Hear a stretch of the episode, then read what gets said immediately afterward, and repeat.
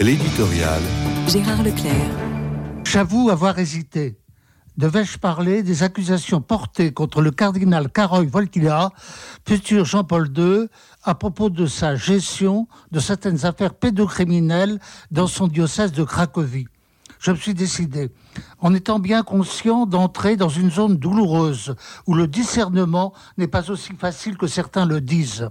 Pour une raison essentielle, c'est que dans cette période des années 60-70, dans les pays d'Europe, la pédocriminalité n'était pas ressentie avec la sensibilité d'aujourd'hui et je dirais même avec la science acquise aujourd'hui. Et c'est pourquoi je suis plus que circonspect à l'égard de confrères qui s'érigent en procureurs, alors que la profession, au moment des faits allégués, était complètement silencieuse.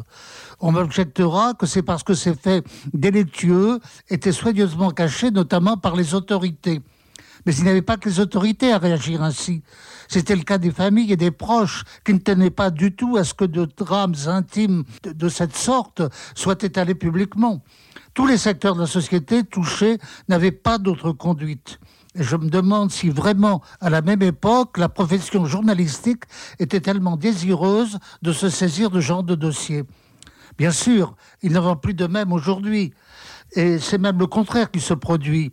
On se refuse à cacher les agressions sexuelles, ne serait-ce que pour porter secours aux victimes qui, enfin, pour faire part de leur souffrance et désigner des coupables à sanctionner c'est qu'une véritable révolution s'est produite, notamment dans l'approche psychologique et psychanalytique de la pédocriminalité.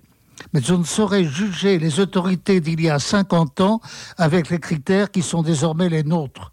Tout cela sans compter que la personnalité de Karol Wojtyła porte certains à engager des procès historiques trop intéressés.